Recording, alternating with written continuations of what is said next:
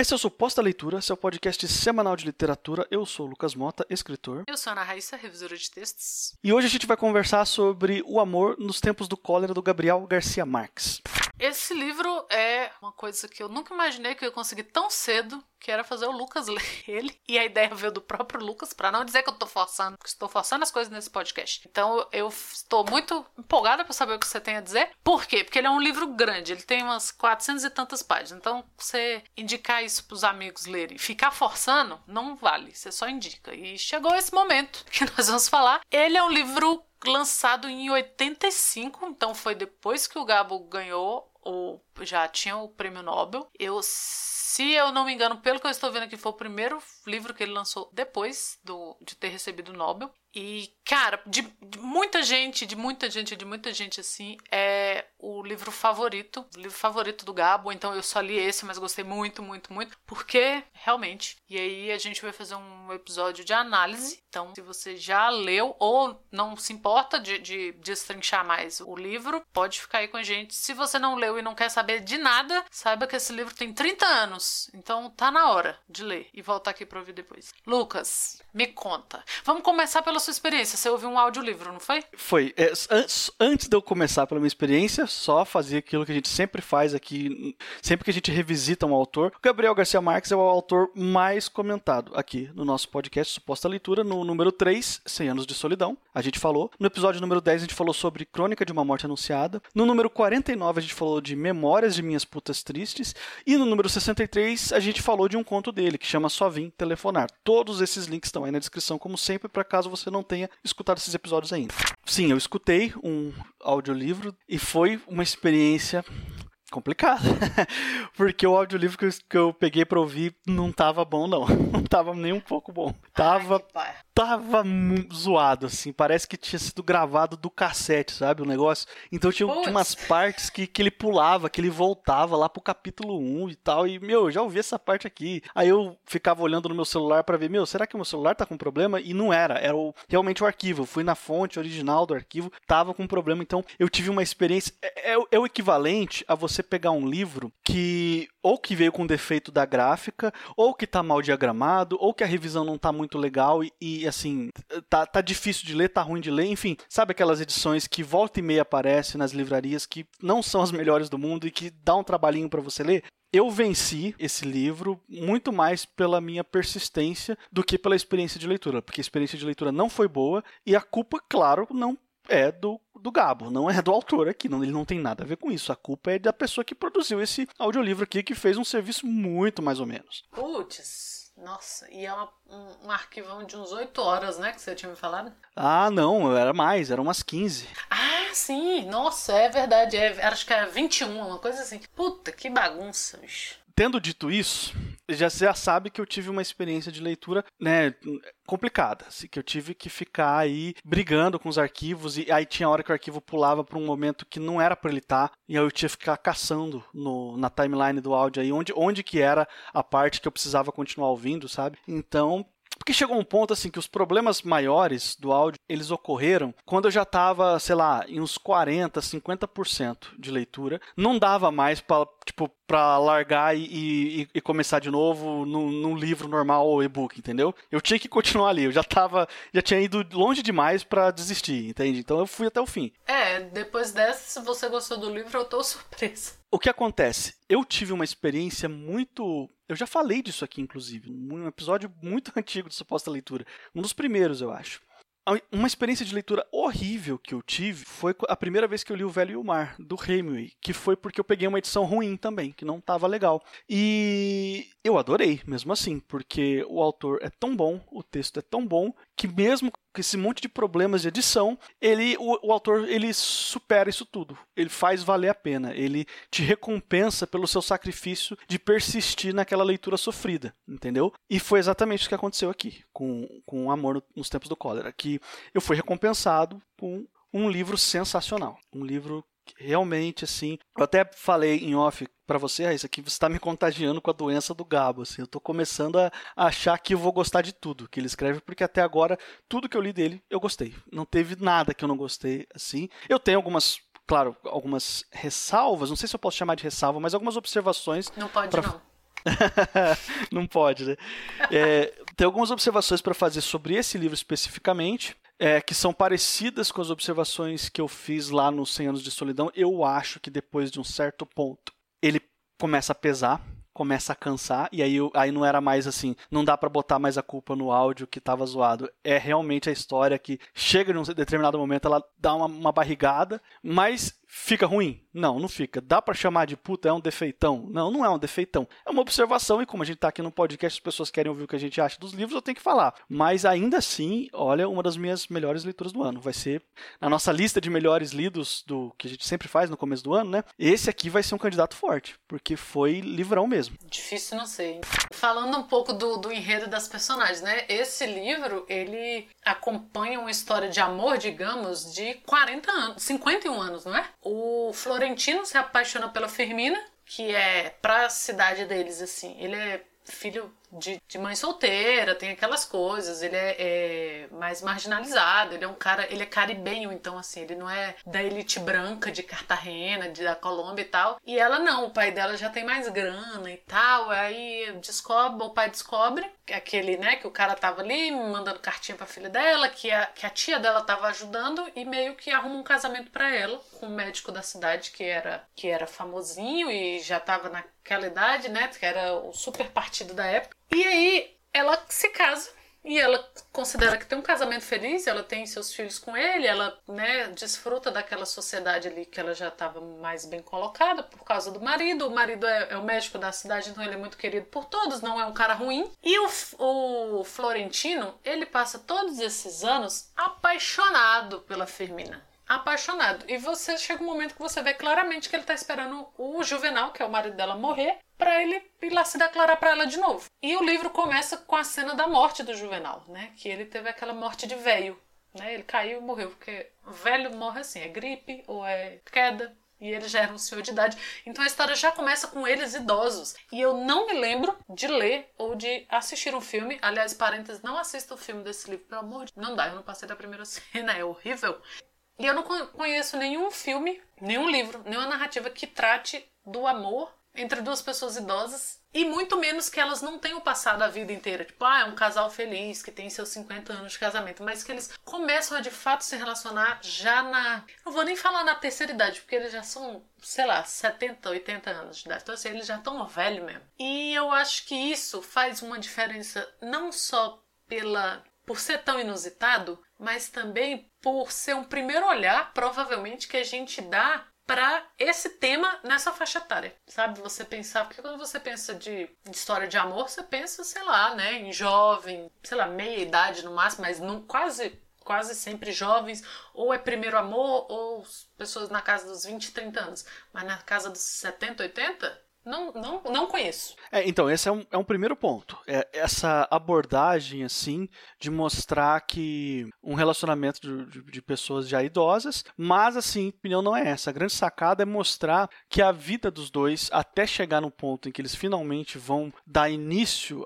oficialmente à relação, muita coisa já tinha acontecido com eles.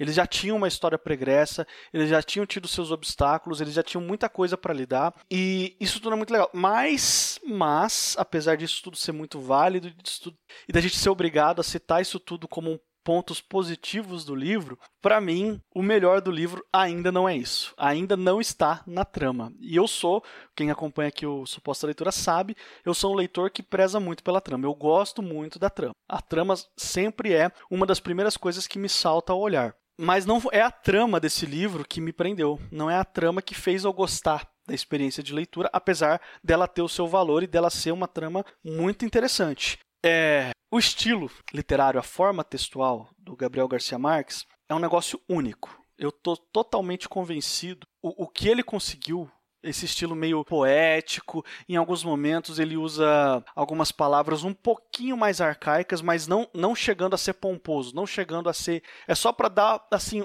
uma pitada de estranheza em certas frases, mas sem, sem distanciar o leitor do significado. Você ainda sabe o que significa. Ele só usa palavras incomuns em momentos assim para descrever coisas e, e ele cria um estilo tão único, tão próprio dele, mesmo que fosse um, uma história assim, o mais banal possível. Um, um, uma véia sentada numa cadeira de balanço durante horas a fio olhando pro teto e mais nada acontecendo, só o tic-tac do relógio e as aranhas na, na parede. Ainda assim seria um negócio legal de ler, porque foi ele que escreveu e porque o texto dele faz valer a pena qualquer trama mesmo a trama mais simplória, a coisa mais corriqueira e mais banal que você puder imaginar. Eu acho que isso é o mais apaixonante do Gabriel Garcia Marques, é como o prosaico brilha nas histórias dele, assim, como, como o que é simples, o que seria corriqueiro, o que seria banal, brilha, assim, sabe? E, e não é Cara, e quando você pensa na América Latina, a gente já discutiu um pouco isso aqui, e você fala do banal, o banal da América Latina inclui assassinatos, é, o que? Brigas de rua. E ele consegue ditaduras, fazer ditaduras, é, coisas fantásticas acontecendo, pessoas subindo aos céus, enrolado em lençol. E ele consegue deixar isso tão encaixado na nossa realidade, sabe, que você acha que realmente assim uma família em, em que todo mundo repete os nomes, é super possível e é provavelmente, ou que alguém tenha subido aos céus, ou nesse caso, um, alguém que tenha esperado para se declarar para uma pessoa cinco décadas. Ah, e tem, e tem outra coisa. Se você tá pensando que ele esperou e sofreu calado na dele, sofreu a vida inteira por ela, não. Ele era um conhecidíssimo visitador de puteiro. Então, assim, uma outra coisa completamente América Latina. E a forma como a América Latina do Gabo aparece pra gente é que deixa as coisas tão. uma outra visão sobre uma, uma, uma realidade que a gente já conhece, sabe? É, é uma visão, como você usou a palavra poética, é assim: eu conheço isso aqui de cabo a rabo. Eu sei que é assim, porque meu lado latino-americano pulsa quando vê isso aqui, mas a forma como ele fala é o que você falou. Podia ser alguém sentado na porta, assim, ó descrevendo. É maravilhoso. E eu acho que é isso que nos conecta tanto, inclusive agora falando tanto dos leitores que gostam quanto de mim e de você, Lucas, com a escrita do Jorge Amado. Eu acho que esses grandes escritores que conseguem pegar o prosaico, o banal, o cotidiano e te mostrar esse outro lado, tem alguma coisa neles assim que fala com a gente. O negócio do, do Jorge Amado é que ele tem também um estilo muito peculiar, muito próprio dele, assim, que é uma simplicidade. E muitas pessoas atribuem a ele o título de primeiro autor brasileiro a viver de royalties, a, a vender livros o suficiente para poder viver só disso, que é um negócio muito difícil no Brasil. E os livros dele sempre foram muito populares, muito acessíveis para toda a população em geral. Os livros dele foram muito traduzidos na época, então ele foi muito lido em sua época, assim, ele sabia o sucesso que ele fazia, ele sabia onde ele era reconhecido, ele recebeu prêmio pra caramba. Mas o que acontece é que ele sempre foi, apesar do texto dele ter esse lado mais poético também, do, do jeito dele, né? Não é igual o Gabo. Mas, mesmo assim, ele sempre foi um autor muito acessível e, e muito aclamado pelo povo em geral. E as traduções dos livros do, do Gabo aqui no Brasil são, assim, a gente vê essa, a linguagem poética dele, mas não são livros pomposos, são livros fáceis de ler. Assim, dá para você pegar numa boa. Claro que talvez certos tipos de leitores é, mais inexperientes podem achar estranho no começo, mas eu conheço também vários leitores que já começaram com o Gabriel Garcia Marques e adoraram. Então ele ele tá acessível, acho que a gente pode considerar ele como um autor acessível, mas a minha pergunta para você, Raíssa, que conhece mais a carreira e a obra do, do Gabo é, na terra natal dele, ele é considerado um autor acessível, um autor para o povo? Demais, assim, ele não só é um autor acessível, como ele é uma figura muito conhecida na Colômbia. É, tanto pelo prêmio Nobel, mas antes de ter recebido o Nobel, ele já era um intelectual conhecido, um jornalista conhecido, um escritor conhecido e muito lido. Então, em Cartagena, que é uma cidade que ele nunca morou, mas é a cidade que onde se passa o, o, o enredo do, do Amor nos Tempos do Cólera, e que se passa na época do surto de cólera que, que aconteceu no, no lugar, que é uma cidade super famosa, super turística em, na Colômbia, assim, tem, você entra nos restaurantes, tem foto do Gabo, ah, o dia que ele veio aqui, tem casa de salsa onde ele ia dançar quando ele estava na cidade, eles têm foto do Gabo. Se você vai em Bogotá, tem o porque ele morou em Bogotá e ele é totalmente detestável detestava Bogotá, ele detestava, ele achava, ele era muito caribenho, assim, ele tinha esse espírito muito caribenho, muito alegre, muito de dança, de calor, de e Bogotá é uma cidade fria, é uma cidade alta, é um cerro muito alto, é fria pra caramba. Pra você ter ideia, uns anos atrás eu fui a Bogotá, muito frio. Fui a Bogotá, fui a Cartagena, é, são dois mundos mesmo. E quando eu voltei, então tem uns quatro anos isso, assim, na outra semana saiu, teve uma notícia que, que apareceu, assim, que Bogotá tinha feito um pico de calor, que nunca tinha feito aquele calor, assim, ao meio-dia, em 100 anos, que fez 25 graus. Então, assim, esse é o tanto que Bogotá é fria. E ela é uma cidade fria e gelada, porque ela é muito alta. E o Gabo detestava, detestava. Ele foi para Bogotá para estudar. É, tem uma entrevista do Mário Vargas Llosa que ele fala que quando ele conheceu Bogotá, ele foi para um, um, ciclo de palestras, essas coisas, convidado pelo Gabo. E o Gabo foi buscá-lo no aeroporto e ficava distraindo ele, ele querendo olhar a cidade, e o Gabo distraindo, querendo conversar, e ele achou estranho, chegou uma hora que falou, não, pera, deixa eu ver a cidade. Ele falou, não, por favor, não veja, eu não quero que você tenha essa imagem da Colômbia. Então ele detestava. E ele era muito querido em Bogotá. Onde ele chegava, assim, ele era querido tanto como por ter muitos amigos, por ter um ciclo social. Ele é conhecido por ser um cara que adorava os amigos, ele tinha amigos, assim, amigos de dar jantares. E ele era amigo do Darcy Ribeiro aqui no Brasil, de, de ser muito conhecido, ele é muito conhecido lá. Então é, é o, um cara assim que o colombiano lê até hoje é o Gabriel Garcia Marques. E ele é muito lido em, em outros países na América Latina. A Argentina ele é muito lido. Aliás, a, a primeira edição do Cena de Solidão foi por uma editora argentina. Ele mandou para um amigo dele que tinha uma editora argentina. E foi a primeira a aceitar publicar. Ele é muito lido no Uruguai, ele é muito lido no Chile. Então ele é essa figura, assim. Ele é uma figura, ele não é um intelectual que está ali longe, sabe? Ai, quem lê, quem estuda. Não, ele é muito lido. É, eu queria fazer um comentário um, ah, um pouquinho técnico sobre o texto aqui do, do Amor nos Tempos do Cólera, que eu eu, eu reparei, e assim, eu prometo sim para os ouvintes que não vai ser nada difícil de acompanhar. Não vai ser, vai ser técnico, mas também não vai ser complexo demais de entender. Vai ser simples. Tem um conceito é, dentro da escrita e de, de ficção em geral, mas não só para literatura, para qualquer tipo de escrita de ficção, né, para cinema também, o pessoal fala muito disso, que é o, o show, don't tell, ou mostrar versus contar. Quando você quer trazer mais carga dramática para uma cena, você deve mostrar essa cena. E se você contar a cena, você vai estar tá fazendo ela passar rápido demais e de uma forma muito direta para o leitor, e ele vai ter um distanciamento emocional com essa cena por causa disso. Eu vou dar um exemplo simples para ficar bem fácil de entender. Eu vou falar aqui de cabeça, eu não escrevi isso, tá, gente? Eu tô falando enquanto eu vou pensando, eu vou falando para vocês aqui. Imagina que tem um personagem João, né? João tomou um copo d'água. O que, que eu acabei de fazer com essa frase de João tomou um copo d'água? Eu tô contando algo para o leitor. Se você lê isso no livro, você percebe que João tomou um copo d'água. Não existe margem para interpretação. Você não precisa deduzir nada na sua cabeça, entendeu? Agora, se eu falar, João caminhou até a geladeira, encheu um copo e se refrescou com o líquido de H2O. Enfim, se eu for tentar ser mais o mais esquisito, mais pomposo possível, eu estou mostrando uma cena, né? Eu estou fazendo com que o leitor tenha que montar na cabeça. Eu estou dando um exemplo esdrúxulo aqui para que é para ficar mais fácil possível de entender. Aí o leitor tem que montar na cabeça o que está acontecendo. Eu não falei direto para você que ele tomou água, mas você entendeu que ele tomou água, porque você viu a cena acontecer. A, a via de regra, assim, né, o que a gente mais fala dentro da escrita é que quando você quer mais envolvimento emocional do leitor, você deve mostrar algo para ele e para cenas corriqueiras você deve contar. Você deve falar uma coisa rápida só quando a cena não tem ou, ou a informação que você está passando não tem nenhum valor emocional para a trama. Por que, que eu estou explicando tudo isso? Porque o Gabo faz exatamente o oposto e consegue o mesmo resultado. Muito frequentemente frequentemente ele tem um negócio que ele faz, e eu acho que em todos os textos dele, que é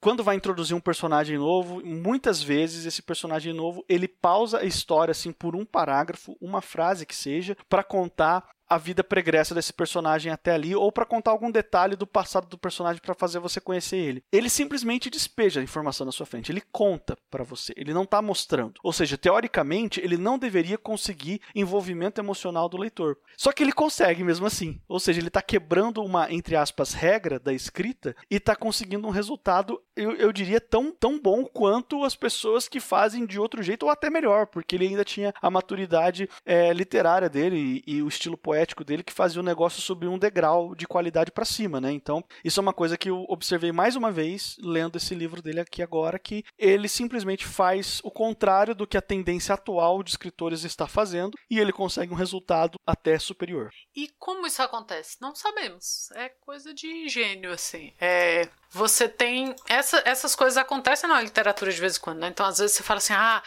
Você tem uma corrente que diz, principalmente na época do romantismo, né? Século XIX, a gente tinha isso, ah, porque as descrições têm que ser detalhadas, a, a pessoa precisa formar, o leitor precisa formar na sua cabeça a imagem, então você vai ter longos detalhes, você vai ter. E aí vem um cara e faz o oposto e dá super certo. Ou você tem o contrário, né? Não, você tem que ser mais seco, você tem que ser mais, sabe, usar menos adjetivos, não sei o que, uma coisa bem técnica, vem alguém faz o oposto e dá super certo. Então, assim, são coisas que, que você não. Sabe, é isso mesmo, assim. Se você não fizer, vai dar errado. Mas vem um, um infeliz e faz e dá certo. Porque não sei, porque tem, tem esses gênios, assim, tem essas pessoas que conseguem, apesar e acima de qualquer norma, de qualquer regra, de qualquer usual conseguem mudar, conseguem revolucionar de certa. Ele não revoluciona porque não há uma mudança de. Não é revolucionar, porque não há uma mudança de paradigma para todos. Mas naquela pessoa, para o que ela propõe, aquilo funciona e funciona muito bem. E vira o estilo. Tanto que a gente está aqui, toda vez que a gente fala do Gabo, a gente fala. Aí já lembra do Jorge Amada, e você já lembra ah, porque ele tem isso, tem aquilo, e que é dele é dele, assim. Por mais que você leia autores latino-americanos, aliás, leiam autores latino-americanos, a literatura da América Latina é riquíssima. Você encontra autores assim, ó, que você não imaginaria e tem história para todos os gostos. Mas você não encontra nada parecido com Gabo nem dentro da literatura fantástica, nem dentro a, a literatura fantástica, ela vem desse ramo, né, da época que a, que a a América Latina estava passando pelas ditaduras, então ela é uma forma de mostrar a realidade, o absurdo da realidade com absurdos, né? Então você tem histórias, o Gabo tem um livro que é de um ditador que viveu centenas de anos e, e a situação no país dele não muda, né? Quanto isso não diz pra gente? E é como se fosse, sei lá, sempre o mesmo século, sempre o mesmo ano, e ele vive muitíssimo, assim. É, então você tem essas, essas realidades fantásticas e absurdas, porque a realidade era fantástica e absurda por outro lado. E mesmo dentro desse movimento da literatura fantástica, você não encontra ninguém como o Gabo, de tão própria é a litera ser a literatura dele, de tanto que a literatura dele é própria, de tanto que as suas especificidades são, são muito características dele como escritor. Assim. E estamos chegando ao final aqui de mais um podcast. Se por um acaso esse aqui é o primeiro suposta leitura que você está ouvindo, eu quero te lembrar que esse aqui é um podcast semanal. Toda quarta-feira sai um episódio novo sobre literatura de mais ou menos 20 minutos de duração. E não se esquece de assinar o nosso feed. A gente está disponível em qualquer agregador de podcast, incluindo o Spotify. Segue a gente também nas redes sociais. Estamos no Twitter, estamos no Instagram. Você pode achar a gente lá como arroba suposta leitura. Se quiser ler o Gabo e mandar um e-mail pra gente, é supostaleitura.gmail.com eu sou Lucas Mota, você me encontra no Twitter e no Instagram no arroba mrlucasmota. Eu sou Ana Raíssa, eu também tô no Twitter, é arroba Ana Raíssa, tudo junto com dois N's, dois R's, dois S. E na semana que vem estamos de volta.